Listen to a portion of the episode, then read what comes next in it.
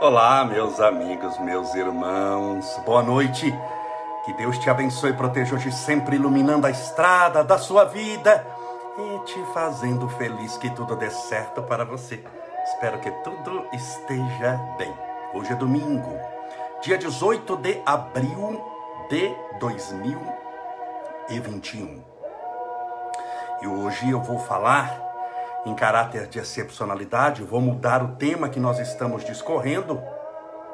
O tema que eu tenho falado é os sete dicas importantes para a sua vida. Eu já falei cinco.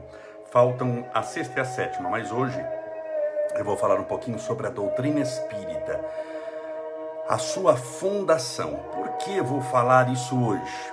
Porque hoje é dia 18 de abril e no dia 18 de abril de 1800 e 57 foi lançado o primeiro livro espírita do mundo, chamado Livro dos Espíritos. Então hoje é dado como a fundação da doutrina espírita. Mas antes vamos ao, ao nosso boa noite, sejam todos bem-vindos, bem-vindas.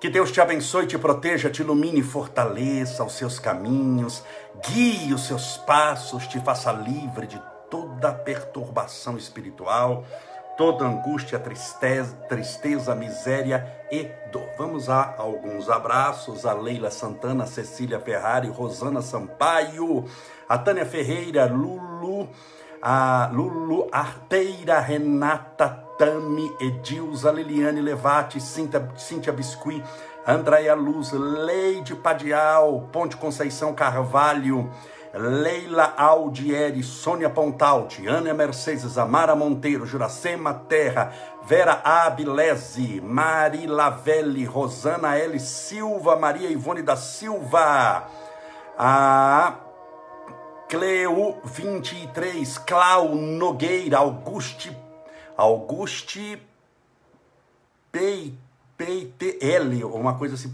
desculpe, Priscila Laboisserra, Nelson Nascimento, José Meneghelli, Elaide Bragato, a Sônia, a Lucimária Martins, a Irene Quintana Felizardo, Bereinaldo, a Joyce Lopes, a Stephanie Gonçalves Peixoto, a Maria Tereza Rosângela Marques 77. Oi para você também. Sejam todos bem-vindos.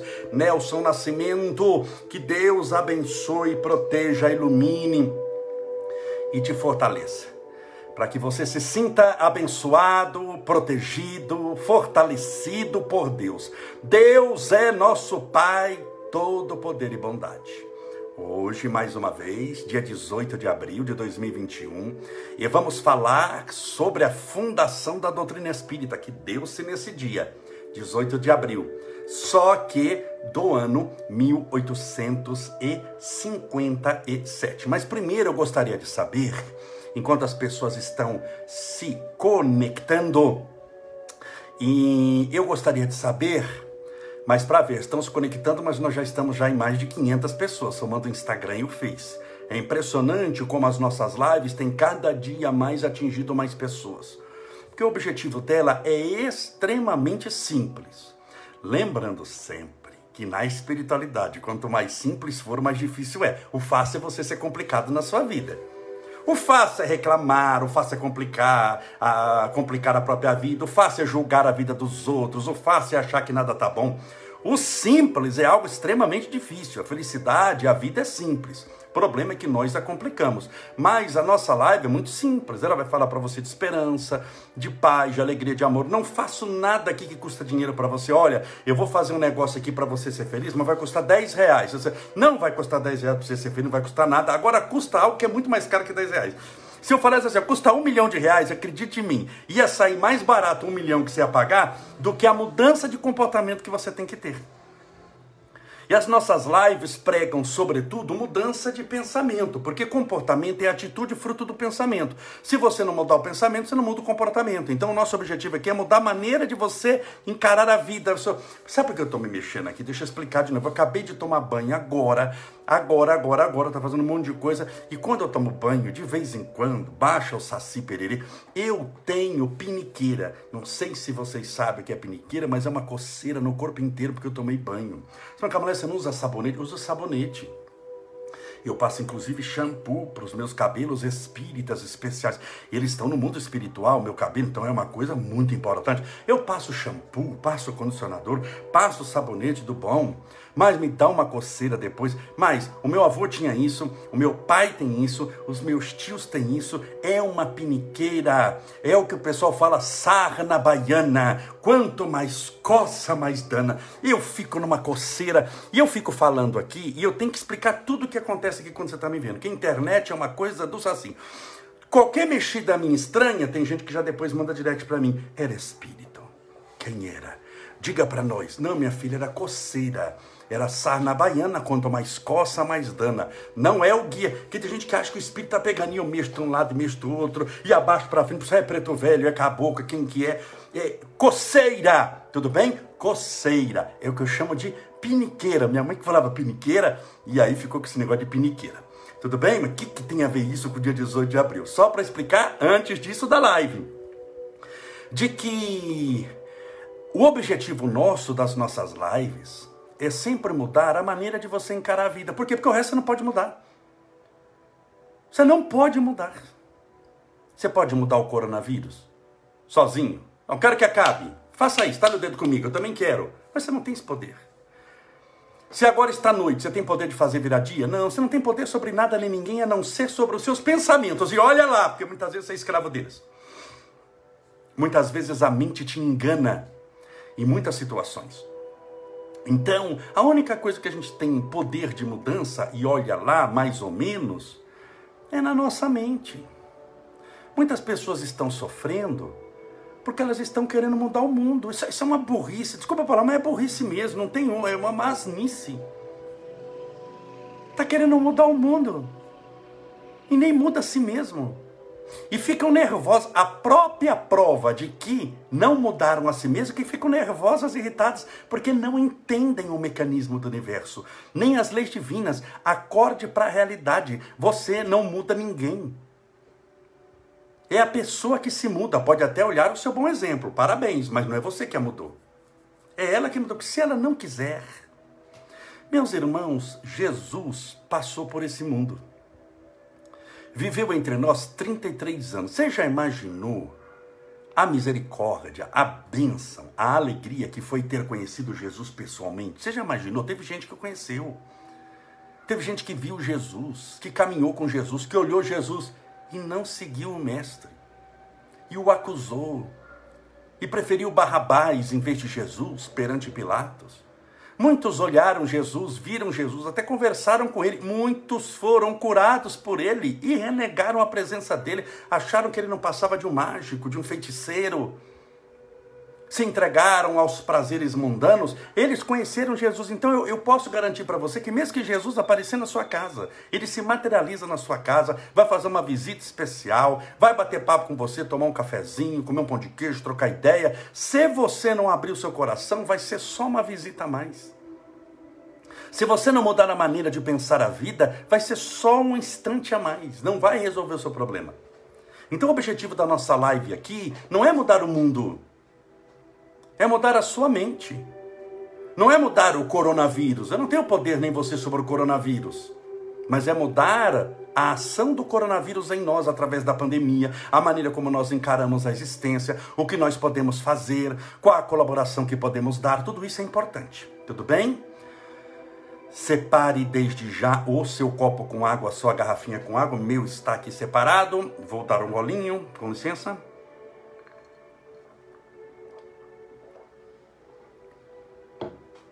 Mas hoje é um dia especial para a doutrina espírita. Por quê? Porque é o dia da fundação da doutrina espírita. E eu gostaria de dar uma pincelada muito, muito, muito rápida, só para você entender como, entender como se formou a doutrina espírita. Por volta de mil, de, de, depois da Segunda Guerra Mundial, terminou em 45, 1845, aí a paz foi reinando no mundo. Isso por volta de 1847, 1850, 1851, 52, 53, por essa época.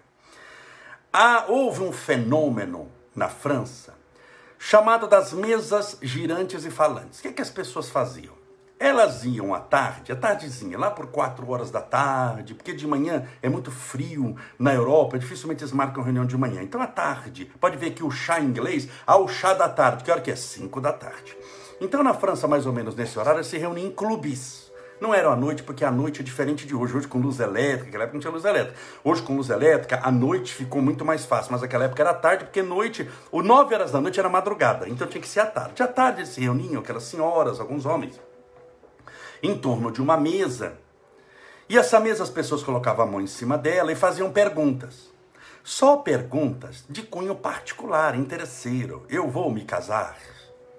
é, eu vou conseguir achar um tesouro. Era pergunta sobre tesouro, onde está o tesouro, está o tesouro enterrado. Faziam perguntas e eles achavam que era quem? Que era a mesa que respondia. Então eles faziam pergunta e a mesa respondia. Por quê? Porque a mesa dava pancadas. Imagine pancada. Era uma coisa extremamente rudimentar, hein? Imagine assim, uma pancada assim. Duas pancadas não. Vou me casar? Aí bate uma vez. Vou. Vou me casar? Bate duas vezes. Não. Então você imagina que era extremamente rudimentar. E a mesa meio que levantava um pouquinho, por causa dos efeitos físicos, e batia no chão, aquela batidinha no chão do pé ali, alguma coisa, era o que dava o, o, a resposta. Aí depois inventaram uma espécie de alfabeto. Lembra, já ouviu falar da brincadeira do copo? Pelo menos você já ouviu falar. Possivelmente você não fez, eu também não fiz, mas você sabe como é que é. Aquela do copo, coloca o abecedário, o copo de, de, de, de, boca para baixo. Era aquilo ali mais ou menos, meus irmãos.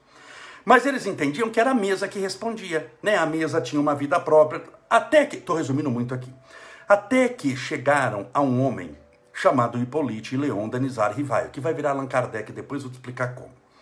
É, o professor Hippolyte Leon Denizar Rivaio era um homem extremamente estudioso. Ele nasceu em Lyon, na França. Ele estudou, ele estudou com Pestalozzi, numa cidade da Suíça chamada Yverdon-les-Bains. Eu conheci, passei uma semana. Eu escrevi um livro chamado Pelos Caminhos de Kardec. E só em Yverdon-les-Bains, onde Allan Kardec estudou com Pestalozzi, eu passei sete dias. Fiquei lá sete dias estudando, vendo a sala que Allan Kardec estudou, o local onde ele morava, como é que era tudo. Então, ele estudou com Pestalozzi. Olha, Pestalozzi na pedagogia infantil, ele é importantíssimo. E ele era muito amigo de Pestalozzi, estudou com Pestalozzi, morou com Pestalozzi, era num chateau, num castelo, precisa ver escola, tudo isso muito antigo, muito grande. Então hoje chama-se Yverdon Le Bain, Yverdon dos banhos, tem banhos termais e tudo. Lá fica de lá um dia eu fui almoçar em Genebra, fui com uma amiga minha almoçar em Genebra, na Suíça. Você toma um trem, anda 30 minutos, 40 minutinhos, nem lembro quanto que é mais ou menos isso. Eu fui, tava uma neve. Aí você vai para Genebra de trem, você Fui almoçar em Genebra e voltei com essa amiga. Aí voltei para aquela amiga que estava me hospedando em Yverdon Leban. Então ele estudou em Yverdon. Era um homem depois que foi para Paris. Ele era poliglota, falava vários idiomas fluentemente, era professor. Ele tinha um liceu, uma escola, ele era o diretor. Era um homem inteligentíssimo, era o bom senso encarnado à razão. Seu nome, Hippolyte Leon Denizar Rivaio. Certa vez chegaram para ele e falaram, professor, porque sabia que ele era muito inteligente, tem um fenômeno das mesas girantes e falantes. Você faz pergunta para a mesa e a mesa responde. Olha que maravilha, eu só precisava conhecer, mas que mesa inteligente. O que, que ele responde quando falam isso? Isso não existe, meu filho. Fala, existe, professor. A mesa bate, a mesa responde. E o que, que ele diz? Ele usa o pensamento da ciência. Eu não posso crer que uma mesa destituída de cérebro e de nervos possa pensar, porque não tem um princípio inteligente nele. Ele usou a ciência. Ele é muito claro: mesa não pensa. Mesa é coisa, não é alguém. Então, como que uma coisa pensa? Eu não posso acreditar que uma mesa destituída de cérebros e de nervos possa pensar. Mas como ele era aberto ao aprendizado, ele diz até que me prove o contrário. Estou aberto. Se provarem que mesa pensa, eu, estou, eu mudo a minha opinião, mas tem que me provar primeiro. E a pessoa disse, mas professor, para provar, o senhor precisa participar lá da, da, da reunião. Nem falava sessão, né? Da reunião. E ele foi para a reunião. A primeira ele assistiu, viu a mesa, respondendo perguntas de casamento e tudo. E ele voltou para casa dizendo: Isso daí, se fala que vai casar, não vai casar, que prova tem que não é alguém que está fazendo isso daí? Um truque de mágica. Ele disse: Eu gostaria de perguntar à mesa na próxima reunião. Falou: Pois não. E ele já entrou fazendo perguntas extremamente difíceis, perguntas de astronomia. Pergunta de astronomia, amigo, não tem como você inventar ali na hora, tem que falar certinho o que, que é. Pergunta de matemática, de cálculos matemáticos complexos. Olha, você faz uma pergunta com uma fórmula desse tamanho, pergunta quanto dá, não dá para chutar. Mesmo que tiver um mágico ali, ele não vai saber a resposta. Ele fazia perguntas e, por incrível que pareça, as respostas vieram corretas. Ele voltou para casa, não vou falar injuriado, mas muito encucado com aquilo. Falou, não é possível. Porque eu fiz pergunta das várias ciências, mesmo que tivesse um matemático, como a pergunta foi muito complexa, no mínimo eu precisava de um, de, de um lápis, um papel, de uma caneta e um papel para poder calcular, não dava tempo de responder no escuro, não tem como. Se já sei. Ele então começou a fazer perguntas em outros idiomas. Ele falava vários idiomas. Começava a fazer pergunta em alemão, em italiano, em francês, que já era o idioma dele, em inglês, em espanhol. Ele começou a fazer a pergunta, porque aí fica mais difícil ainda. E a resposta vinha exatamente. Ele chegou a fazer perguntas sem falar. Ele colocava tudo dentro do envelope lacrava, fechava com uma marca de cera, não sei se você sabe como é, um carimbinho que você coloca uma cera, um carimbo quente, aquilo derrete a cera, se você mexer naquilo ali, abrir a Deus, rompeu a cera, não tem como emendar a cera. Então ele colocava a pergunta em alemão sobre astronomia dentro do envelope, falava, a pergunta está aqui, ó. nem falava nada. A resposta vinha na hora. E ele ficou naquela, meu Deus, e um dia ele faz uma pergunta para a mesa. Disse, o que está acontecendo? Como você, mesa, consegue responder tudo isso para mim? Porque eu, como cientista, não consigo conceber, entender como uma mesa destituída de cérebros e de nervos possa pensar. E ele faz a pergunta: mesa, quem é você? E a mesa responde: nós nunca fomos a mesa. Nós somos as almas dos homens que vivemos na terra somos nós que falamos com você, que respondemos às tuas questões. Abre-se então um painel novo. Ele diz: aí sim. Agora eu compreendo como a mesa responde pergunta de matemática, porque tem um matemático desencarnado que já calculou ali. Quando eu fui fazer a pergunta para ele, ele já tinha resposta. Quando eu fiz pergunta em alemão, tinha algum alemão que sabia alemão respondeu. Agora sim. Então, estou resumindo muito aqui. Então, Allan Kardec, Allan Kardec ainda não. Hipólite Leão Danizar Rivaio participa de sessões agora seríssimas de perguntas filosóficas, de perguntas que vão fundar a doutrina espírita, de perguntas que realmente poderiam, poderiam causar impacto na nossa vida, como causaram até hoje. Olha aqui, 169 anos depois eu estou falando dele, tem 169 anos disso, disso que eu estou contando aqui, do lançamento do Livro dos Espíritos. Se não me engano, 169 anos. Então, ele começou, a, juntou médiums, a, família Budan, a família Jafé, meninas de 16 anos foram as médiums, 17, 18 anos. É, houve um homem também que era médium na Inglaterra chamado Daniel Douglas Home, que não ajudou na codificação, mas que Allan Kardec cita ele um monte de vezes nas obras básicas. E ele começou a fazer. E os espíritos, nas sessões, começaram a chamá-lo de Allan Kardec. O nome dele era Hippolyte Leon Denisar Rivaio. Só que os espíritos chamavam ele de Allan Kardec. Allan Kardec, não sei o que, Allan Kardec, Allan Kardec, Allan Kardec. Ele perguntou, mas quem raio de Allan Kardec é esse? Que meu nome não é Allan Kardec, meu nome é Hippolyte Leon Denisar Rivaio. Por que é que vocês, espíritos, me chamam de Allan Kardec? Quando os espíritos falaram, porque esse era o seu nome no passado. Você viveu na França quando a França eram as Galhas. Você era um sacerdote druida. Amava o deus Dispater. Acreditava na reencarnação. Era um homem vegetariano e chamava-se Allan Kardec. E aí ele pegou então o pseudônimo do que os espíritos o chamavam de Allan Kardec. E então reuniu 501 perguntas automaticamente 501 respostas.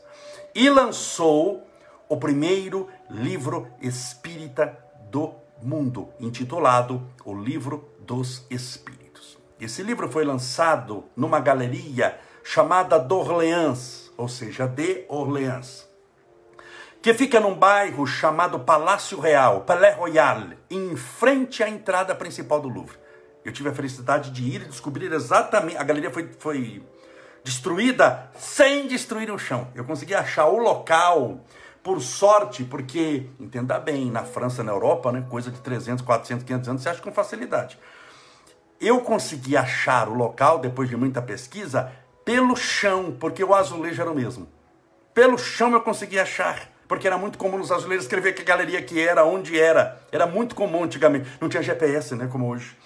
Então, e fica perto da entrada do Louvre, perto da entrada do Louvre. Lá no dia 18 de abril de 1857, lançou-se com 501 perguntas, hoje são 1019. A primeira edição só 501 perguntas e automaticamente 501 respostas, o primeiro livro espírita do mundo, chamado Livro dos Espíritos. E ele propõe então Allan Kardec a palavra espiritismo. Não existia a palavra espiritismo. A palavra espiritismo só surge no dia 18 de abril de 1857. Então, quando falam, olha, porque no Antigo Testamento condenaram o espiritismo? falei, meu filho, pelo amor de Jesus Cristo, espiritismo é de 1857, completou hoje 169 anos da, da, da, da, da, da dessa palavra. Não existia nem a palavra, meu filho. Acorda para a realidade, não mente assim. Então, como é que vai condenar uma coisa que só tem 169 anos? Não existia a palavra espiritismo. Larga de ficar enxertando na, na, na, no Antigo Testamento coisas que você quer que aconteça. Então, é, ele propõe a palavra espiritismo. E por que, que ele queria uma palavra nova? Porque existia a palavra espiritualismo. Mas espiritualismo, pare para pensar, toda a doutrina hindu é espiritualista. É espiritualista. Eles falam de reencarnação, é espiritualista. Só que é um pouco diferente do que a doutrina espírita é. Nós temos determinados pontos. Por exemplo, no hinduísmo, eles acreditam na reencarnação. Chamado palinginesia. Eles acreditam na reencarnação. Nós também acreditamos. Mas no hinduísmo eles acreditam num fenômeno chamado metempsicose, onde a pessoa volta ela reencarna, ah, a gente acredita que volta, mas pode reencarnar como um animal. Pode reencarnar como um lobo, pode reencarnar como uma vaca. Vaca é a reencarnação de um ser sagrado. Para nós isso já não é verdade, embora a gente respeite, mas não é verdade. Então, Allan Kardec pensando nisso, falou: eu não posso colocar espiritualista, que espiritualismo é uma coisa muito vasta. Então eu vou criar uma palavra nova para expressar uma ideia nova. E ele propõe a palavra espiritismo.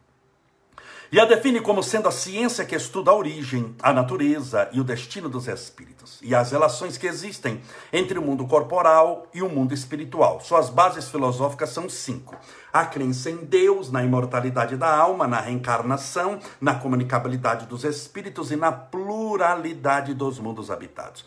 E o seu cimento divino, sua base é o evangelho em espírito e verdade, conforme o viveu e mostrou e pregaram seus apóstolos. Pronto, está definida a doutrina espírita. Então lança-se o primeiro livro espírita do mundo. E a primeira pergunta já mostra a inteligência de quem perguntou. Allan Kardec não pergunta quem é Deus, porque quando você pergunta quem abriu a porta, você implicitou na pergunta alguma pessoa. Quem foi? Quem é alguém? Allan Kardec não pergunta quem, porque poderia ser algo. Que é Deus e não quem é Deus. Que é Deus? Porque o que é Deus pode ser alguém, mas pode ser alguma coisa.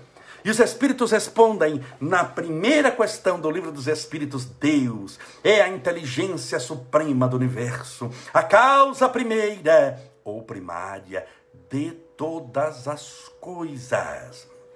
Então, ali eles começam a indagar Allan Kardec e depois vai virar, depois, em outras edições, 1019 perguntas e 1019 respostas. Chega uma, uma pergunta de número 459, Allan Kardec indaga aos benfeitores, todas as perguntas têm número, vai até 1019. Allan Kardec indaga aos benfeitores espirituais da vida maior. Os espíritos influenciam na nossa vida. Olha a preocupação dele, porque tudo bem que eles falam, ditam, vá, mas eles influenciam no meu comportamento, nas minhas atitudes, seja para o bem ou para o mal, né? Para o mal a gente chama de obsessão, para o bem inspiração, é, intuição.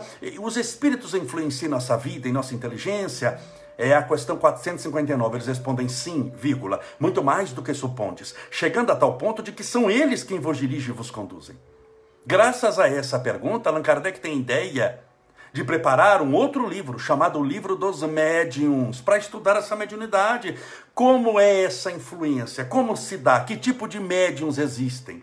E ele vai estudar os médiums que têm capacidade de escrever, médiums escreventes. Médiums que têm capacidade de pintar, médiums pintores. Médiums que têm a capacidade de falar por inspiração, médiums falantes. Como nós gostamos de complicar as coisas. Porque fala assim, médium pintor, ninguém quer ser porque dá a sensação que é pintor de parede. O mundo é muito vaidoso. Então nós criamos, nós não, porque eu sou contra isso, mas criou-se um nome muito mais bonito para médium pintor. Médium de psicopictografia. Olha que lindo, hein? Você é médium do quê? Psicopictografia. Em nome de Jesus. Eu não é. O que, que é isso? Médio pintor, criatura. Vai estudar, larga de inventar coisa, de colocar penduricalho para tentar parecer uma coisa que você não é. Médiums falantes, médiums psicofônicos. Allan Kardec chamou de médium falante mesmo. Médium que escreve, faz o que escreve, nós chamamos de psicógrafos. E aí vai, mas ele estudou essas mediunidades, estudou a intuição, estudou isso, estudou aquilo. E na questão Agora, 625, voltemos ao primeiro livro, o livro dos Espíritos, que estamos falando dele hoje, 18 de abril de 1857. Na questão 625, ele indaga dos benfeitores espirituais da vida maior que exemplo Deus deu ao homem para servir de guia e modelo à humanidade. Das 1019 perguntas, e automaticamente 1019 respostas, é a única que é uma palavra só. A resposta só tem, só tem uma palavra. E não obstante será menor do que todos, porque não tem como ser menor do que um, não ia responder coisa nenhuma, é a mais importante das 1019 respostas. A questão 625, Allan Kardec indaga aos benfeitores espirituais da vida maior, que exemplo? Deus deu ao homem para servir de guia e modelo à humanidade e eles respondem numa única palavra: Jesus. O que torna o Espiritismo cristão. Jesus é o governador espiritual da terra, nosso líder maior, irmão mais velho, o que primeiro pisou na terra, na sua criação, acompanha a criação da terra desde bilhões de anos atrás. Jesus de Nazaré. E como ele viu que a presença de Jesus deveria ser muito importante na doutrina espírita, ele então cria mais um livro intitulado O Evangelho segundo o Espiritismo, o Evangelho de Jesus segundo o Espiritismo, e vai estudar então o lado moral da doutrina espírita. Vai descobrir um lema fora da caridade, não há salvação a caridade, o amor, a compaixão, as benesses, espíritos de luz vão escrever, o rei São Luís de França, que também era mentor da Sociedade Parisiense de Estudos Espíritas, Santo Agostinho, bispo de Pona, doutor da igreja, um dos maiores santos legalistas da igreja, vai apoiar Allan Kardec, dá mensagens lindíssimas para Allan Kardec. Jean Baptiste Vianney, o chamado cura d'Ars da cidade de Ars, era um São Francisco de Assis da sua época. Lamenais, espíritos de luz mandam mensagens de esperança e de paz, e lá no Evangelho nós vamos encontrar mensagens de amor, de consolação, de paz, de misericórdia. Nessa época, para variar, como em todas as épocas, nós tivemos haters. Não tem hoje na internet? Aquela época tinha, só que não tinha Facebook, nem Instagram, nem WhatsApp. Começaram a perseguir demais. Falaram que a doutrina espírita era coisa do demônio. Muito fácil acusar os outros, né? Difícil é você provar que é, ou fazer consolar mais do que consola. E falavam isso e aquilo. E Allan Kardec então resolve escrever, sempre por orientação dos espíritos, por sugestão deles, o livro O Céu e o Inferno, para analisar de uma vez por todas que bendito céu e inferno é esse. O inferno cristão, o inferno cristão, quando a gente fala inferno, sua mente está polulada, cheia do inferno de Dante. O inferno cristão, seu inferno, que você entende, a maioria das pessoas, é o inferno da Divina Comédia de Dante, que escreveu três capítulos: O céu o purgatório e o inferno. Não tem só inferno em Dante. Tem o céu, o purgatório, que é aquele meio do caminho, que você não sabe para onde vai, mas está lá. Purgatório. E o inferno. Então são três: céu, purgatório e inferno. Adivinha qual fez sucesso de Dante? Te dá um prêmio, um picolé. O inferno. O povo gosta do que dá errado. O povo quer saber para onde vai. Então o inferno, o inferno de Dante, o bendito, ele, ele alega que sonhou com o poeta Virgílio, que o levou às nove camadas do inferno, cada uma com castigo. E o bendito tinha uma imaginação fantástica, que ele retratou tão bem, mas tão bem, tão bem o inferno, que se você começa a ler, você começa a sentir que está lá. Sabe aquele autor que é bom naquilo que faz? Então, o inferno de Dante é o inferno que as pessoas têm, aquilo que você fica o lago de enxofre. Onde é que apareceu esse negócio do enxofre? Aquele lago, enxofre, fede. Aquele lago de enxofre, o negócio fervendo, tudo é de Dante as penas da pessoa afundando, outro gritando, fazendo. Da onde que surgiu isso? Por que, que todo mundo tem o mesmo inferno? Parecido, com aquele diabo, aquele chifre, aquele rabo, aquele tridente. Aquele... É inferno de Dante, essas coisas. Então Allan Kardec falou: mas pera um pouquinho, tem esse inferno mesmo? E criou o livro Só Inferno. E os espíritos vão falar: não, não tem. Inferno não é um local geograficamente estabelecido, não tem esse local. Não tem esse local.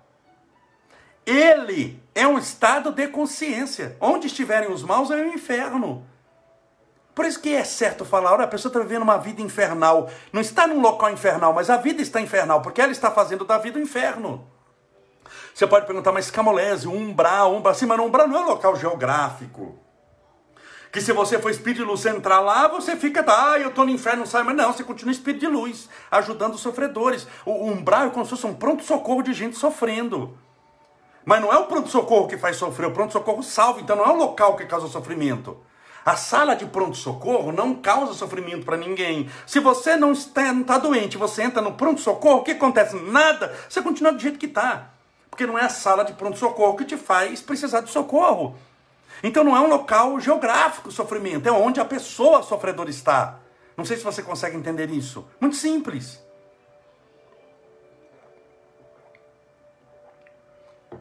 Embora existia aquela concepção de que São Pedro ficava na porta do céu, São Pedro era o mais velho dos discípulos, ele tinha uma chave, olha a ideia, tem uma chave para entrar.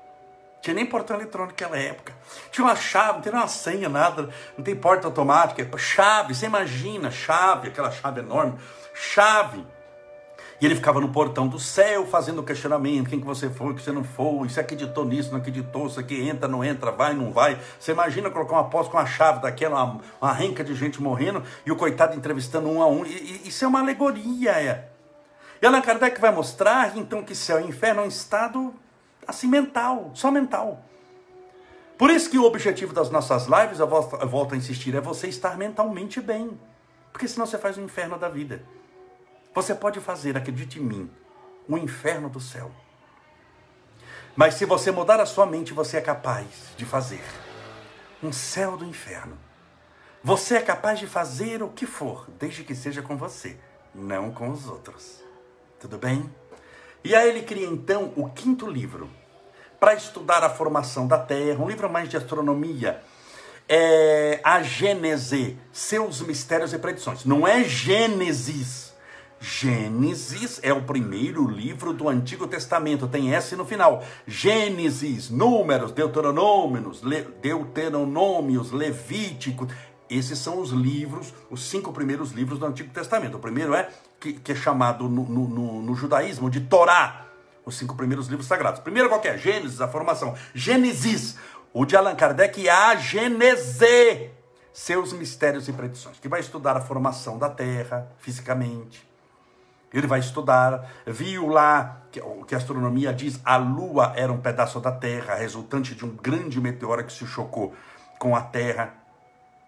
E ela virou um satélite, não existia a Lua, virou um satélite. Vai estudar os mecanismos. Allan Kardec, nessa época, tornou-se amigo de um jovem que era um gênio da física e da matemática. Era um gênio, gênio, Nicolau Camille Flammarion. Só para você ter uma ideia se ele era gênio ou não, aos 19 anos de idade, garoto, aos 19 anos de idade, ele já era diretor-geral do Observatório Astronômico de Juizy, na França. Ele era um gênio, ele torna-se espírita, amigo de Allan Kardec, e ajuda a escrever a Gênese. É, tem um capítulo de nome Uranografia Geral, que ele, como médium do espírito Galileu Galilei, escreve o capítulo da Gênese Uranografia Geral. É espetacular. Então, esses são os cinco livros básicos da doutrina espírita. O livro dos Espíritos, lembre-se a data de hoje, 18 de abril de 1857, o livro dos médiuns, o Evangelho segundo o Espiritismo, o Céu e o Inferno, a Gênese. Allan Kardec havia escrevido dois pequenos opúsculos. O que é o Espiritismo, que era de propaganda espírita, e o Principiante Espírita, que é assim muito simplesinho, só para a pessoa ler em, em cinco minutinhos do que se tratava. E após a morte dele, juntaram o que não tinha sido publicado ainda, e foi publicado um livro chamado Obras Póstumas. Póstumas porque ele já havia morrido. Fora isso, há 11 anos de revistas espíritas. As revistas espíritas são imensamente importantes um dia se você conseguir ler, porque as obras básicas são o resumo dela praticamente. São 11 anos de publicação. Eu lembro que antes de ir para fazer o livro, eu passei 30 dias na França para fazer o livro pelos caminhos de Kardec, eu devorei as revistas espíritas, peguei o endereço de todas elas. Ela falava lá na casa tal, e eles falavam rua e número, naquela época se dava rua e número da pessoa. Na rua tal, número tal, aconteceu um fenômeno e tal. Eu lá na França pegava, e a rua e o número existe até hoje, que ela não muda. Ia para lá para ver. Então, nós temos a doutrina espírita. Um dos maiores expoentes, ou maior expoente, nós temos da doutrina espírita no Brasil, nosso querido e venerando Chico Xavier. Temos também nosso querido e venerando Divaldo Pereira Franco, que aos 94 anos de idade continua fazendo as suas lives, suas palestras, é, na linguagem de Chico Xavier, um trator de Deus. Tivemos doutor Adolfo Bezerra de Menezes Cavalcante, já fiz uma live aqui sobre doutor Bezerra de Menezes no mundo espiritual. Tivemos Caibar Schutel, em Matão, Eurípides Barçanufo na cidade de Sacramento, que foi um apóstolo do bem, que viveu toda uma vida calcada no Cristo, em Sacramento, 80 quilômetros de Uberaba. Tivemos Anália Franco, Bittencourt Sampaio. Tivemos tantos expoentes maravilhosos que essa doutrina espírita nos deu. E temos eu e você, que em torno do Cristo que a doutrina espírita nos oferece, buscamos sempre uma mensagem de paz, o tratamento espiritual, a água fluidificada, que são recursos que a doutrina nos oferece, sempre gratuitamente. Ela nos oferece a oportunidade de amar a Deus e de não temê-lo. Ela nos convida à prática da caridade, do amor, da paz, da renovação íntima, da evolução espiritual. Ela é um celeiro de bênçãos em meio à noite desses milhões que padecem sobretudo por essa pandemia do coronavírus. Então, hoje, 18 de abril de 2021, fazemos a nossa homenagem 169 anos depois, ao 18 de abril de 1857, por ocasião do lançamento do primeiro livro espírita do mundo, o Livro dos Espíritos, que é a data base da fundação da doutrina espírita cuja maioria de nós, não todos que aqui assistem, e isso é natural e não há problema algum, porque aqui cada um com a sua fé. Toda religião é boa desde que conduz o homem a Deus. Mas fica a nossa homenagem à fundação da doutrina espírita, do Espiritismo hoje. Vamos orar, pedir a Deus amparo, proteção, luz para você e para a sua família. Deixa eu beber um pouquinho d'água, já enchi meu copo de novo para fazermos a oração. Meu copinho está pequenininho hoje, então tenho que encher aqui. Meus irmãos, só para lembrar antes da oração, hoje é domingo, quarta-feira. O que é que nós temos quarta-feira? Quem é que se lembra? O que é que nós temos quarta-feira? Dia 21 de abril, que é feriado, Tiradentes, José Joaquim da Silva Xavier, o protomártir da independência. Feriado no Brasil, o que é que nós temos no dia de Tiradentes? Bênção dos animais. Quarta-feira, sete e meia da noite, nós temos a bênção dos animais. Se lembre. Vamos lá.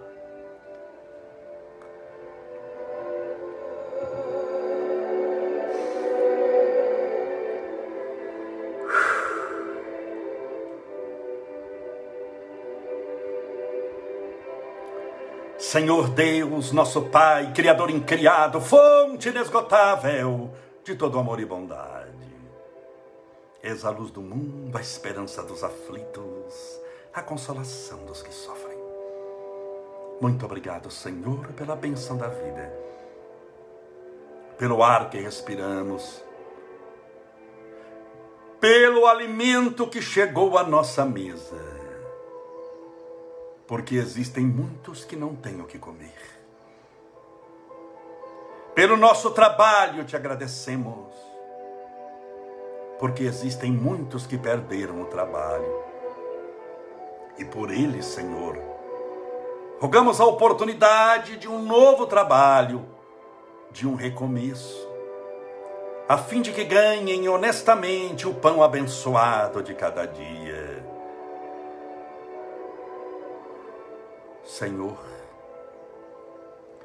rogamos a tua misericórdia, a tua bondade, o teu amor a esse mundo sofrido, cansado, fatigado, a esse mundo cujas emoções muitas vezes se descambaram para o pessimismo, para o rancor, para a impaciência. Justamente agora, na reta final dessa pandemia, quando precisávamos concentrar todos os nossos esforços para passarmos pela porta estreita e darmos a Deus essa aprovação, muitos estão deixando de caminhar. Muitos estão dando a própria causa por perdida.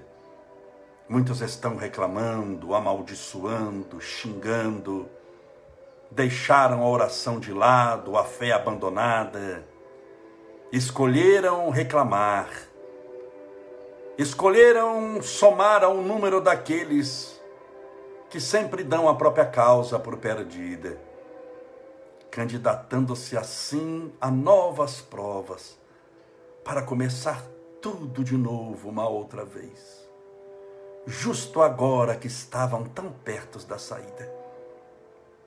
Por isso te pedimos essa noite bênçãos de ânimo espiritual, de fortalecimento, de fé, de disciplina, para que todos tenham condição de atravessarem essa porta estreita. Bem sabemos que o momento é difícil, é delicado, é perigoso espiritualmente mas conforme assevera o salmo, andaremos pelo vale da sombra e da morte, mas não temeremos mal algum, porque o Senhor está conosco. Mas ensina-nos a lembrar da primeira frase: andaremos. Ensina-nos a caminhar, Senhor. A não ficarmos te esperando, mas tomarmos o cajado da fé e irmos em tua direção. Prosseguirmos lutarmos, insistirmos, perseverarmos, a fim de que possamos ter a vitória mais difícil que alguém pode ter, que não é contra coronavírus, mas é contra as próprias paixões, os erros, as misérias que ainda nos caracterizam os passos. A tua misericórdia rogamos a todas as pessoas que partiram para o mundo espiritual.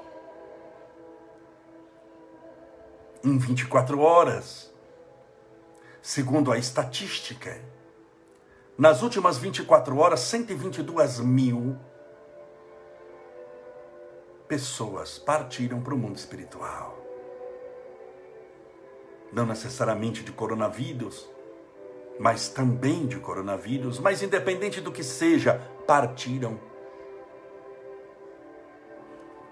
Rogamos a essas mais de 122 mil pessoas que nas últimas 24 horas, e essa é a média mundial, possa ser recebida no mundo espiritual, possa ser amparada, protegida, abraçada, fortalecida e, sobretudo, bem-vinda. E também rogamos, Senhor, nas últimas 24 horas, pelos 278 mil nascimentos que tivemos no mundo. Por essas 278 mil almas que voltaram à Terra, na forma de bebês, para que sejam muito amados, muito queridos, muito protegidos, orientados, que sejam espíritos de luz que venham trazer paz a esse mundo que ainda gosta de tanta guerra e violência. Que essas 278 mil crianças que nasceram nas últimas 24 horas sejam acolhidas pela humanidade inteira com o coração aberto, porque são filhos do teu amor, que sejam muito amadas e queridas e ajudem a construir um mundo melhor, que sejam espíritos bons que voltaram a esse mundo. Senhor, por todos os que estão internados, entubados, pelos nossos irmãos possuidores das várias doenças, por aqueles que têm depressão, síndrome do pânico, angústia, tristeza, solidão, nervosismo, ansiedade. Que todos sejam tratados, recebidos, amparados pela espiritualidade, fortalecidos, que recebam nesse instante o tratamento espiritual.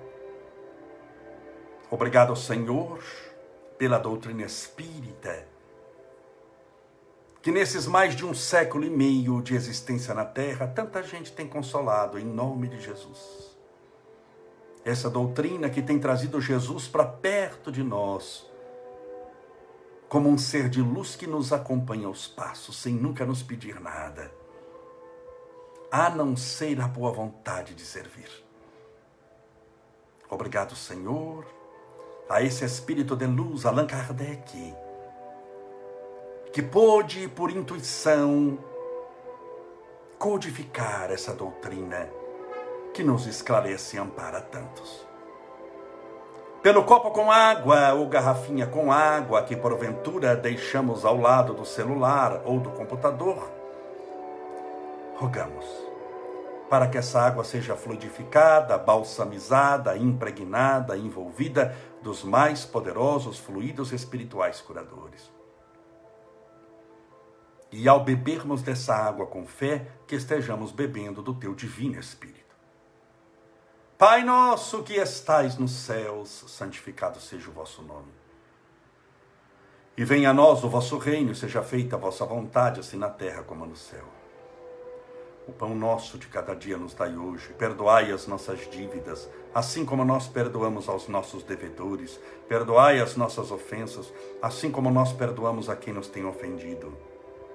E não nos deixeis cair em tentação, mas livrai-nos do mal porque teus são o reino, o poder, a honra e a glória para sempre. E que assim seja. Graças a Deus e viva Jesus.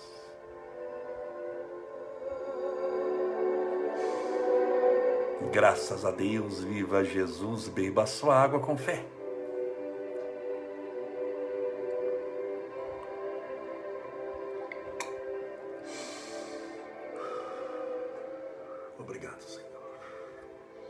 Graças a Deus. Essa então foi a nossa homenagem ao primeiro livro espírita do mundo, o Livro dos Espíritos, publicado no dia 18 de abril, como hoje, só que do ano de 1857. Que Deus te abençoe, te proteja, te fortaleça e te ampare. E amanhã, segunda-feira, sete e meia da noite, estaremos juntos novamente para concluir o assunto sete dicas importantes para a sua vida. Amanhã já vou falar a sexta e ela é muito importante, tenha certeza disso. Um forte abraço, até amanhã. Fique com Deus.